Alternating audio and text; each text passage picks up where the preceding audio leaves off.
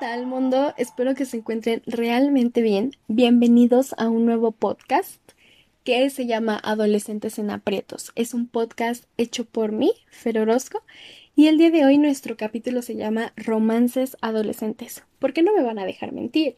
Un romance adolescente es el cual la mayoría de los adolescentes soñamos, ¿sí? Queremos ese romance, pero la verdadera pregunta es, ¿qué hacemos para conseguir ese romance adolescente? Porque muchas veces no ponemos de nuestra parte, pero sin más introducción, vamos a empezar. Durante la adolescencia vivimos un cambio. ¿A qué me quiero referir con este cambio? Es que tenemos que descubrir quién realmente somos y desde mi punto de vista es una etapa bastante difícil porque apenas estamos dando los primeros pasos en el mundo. Apenas estamos descubriendo el mundo, si lo quieren ver así. Muchos adolescentes quieren un romance adolescente.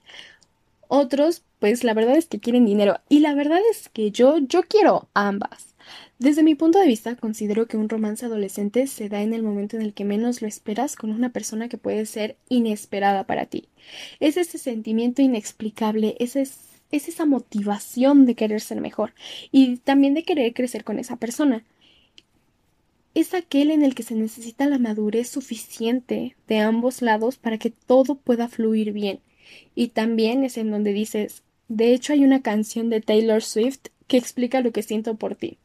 Y que hasta le quieres dedicar Lover. Por más enamorado o enamorada que estés, por favor no dediques Lover. Por favor no. Tenemos que entender que aquí se mezclan las ilusiones con las frustraciones, ya que muchas veces queremos vivir ese romance adolescente con una persona en específico, y a esa persona la idealizamos a más no poder, y en cierto punto nos causa desilusiones, porque cuando conocemos a esa persona, eh, nosotros nos creímos el cómo era, y cuando la conocemos resulta que no es así, y nos desilusionamos. Entonces, eso lo único que nos da a entender es que nosotros somos los causantes de nuestras propias desilusiones. O incluso queremos tener un romance adolescente con una persona a la cual no le hablamos, no le mostramos interés. Y pues la verdad es que no.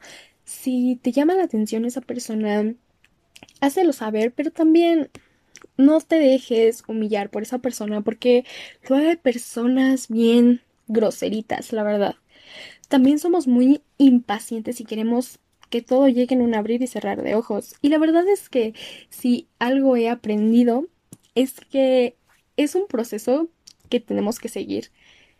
Tenemos que saber los gustos de esa persona. Desde las cosas que tienen en común, la música que le gusta, su comida favorita, su color favorito, hasta ver si realmente pueden hablar de todo y se tienen la confianza de contarse todo. Porque pues yo considero que la confianza y la comunicación son cosas fundamentales y son cosas base para tener una relación. Pero también desde mi punto de vista considero que es muy importante que exista una conexión entre ambas personas. Muchas veces nosotros no expresamos lo que sentimos debido a que tenemos miedo al rechazo. Pero la verdad es que tenemos que aprender a vivir con el rechazo, ya que pues en algún momento nos van a rechazar. Pueden ser nuestros amigos, nuestras amigas, nuestra mamá, nuestro papá, hermanos, hermanas, etc. Pero la verdad es que miren, yo, yo voy a psicología y una vez mi psicóloga me dijo, ¿qué prefieres? Que en un futuro tú digas, chin, ¿qué hubiera pasado si yo hubiera dicho lo que siento? O, bueno, las cosas no salieron como quería, pero no quedó en mí la decisión que tomó esa persona. Y en lo personal es que yo me quedo con la segunda opción, ya que nunca seré responsable de las decisiones que tengan otras personas. Y también hay una frase que dice, el que no arriesga no gana. Y si lo pensamos, es verdad. ¿Cómo esperamos a que esa persona sepa que nos gusta si nosotros no le decimos? Tampoco es como que las personas sean magas para para que lo sepan, para que lo descubran. Sé que se escucha más fácil de lo que parece, pero a final de cuentas, nosotros nos vamos a morir y nadie se va a acordar de eso. Tú no sabes si esa persona siente lo mismo por ti, pero tampoco se anima a decírtelo por la misma inseguridad que tú tienes. Para que pueda empezar una, una relación, alguno de los dos tiene que dar el primer paso sí o sí. el primer acercamiento como ligues y que si es que te llega a decir que el sentimiento no es correspondido, no enojarte. Ajá, ponerte triste, quizás sí, pero enojarte no es válido, ya que es la decisión de la persona. Simplemente tú puedes decir, bueno, tú te lo pierdes y seguir con tu camino y muy importante, no rogarle. Poco se habla que una de las principales cosas que debes de tener para iniciar una relación es que sepas realmente lo que quieres.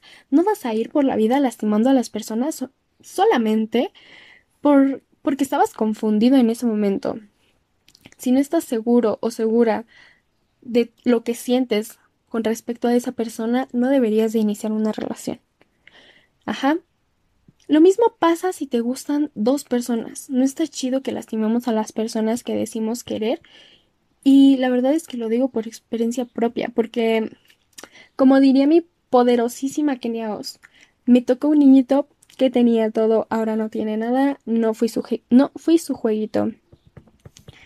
Soy de la idea de que ¿para qué vas a negar que ya te gusta a alguien? ¿Para qué te lo vas a querer sacar de la cabeza cuando tú ya sabes que no vas a poder? ¿Y por qué tratar de convencerse a uno mismo de que ya no te gusta? Es... es como si hablaras con la pared. Es innecesario, gastante y estresante. Lo haces porque te da miedo que te guste aún más.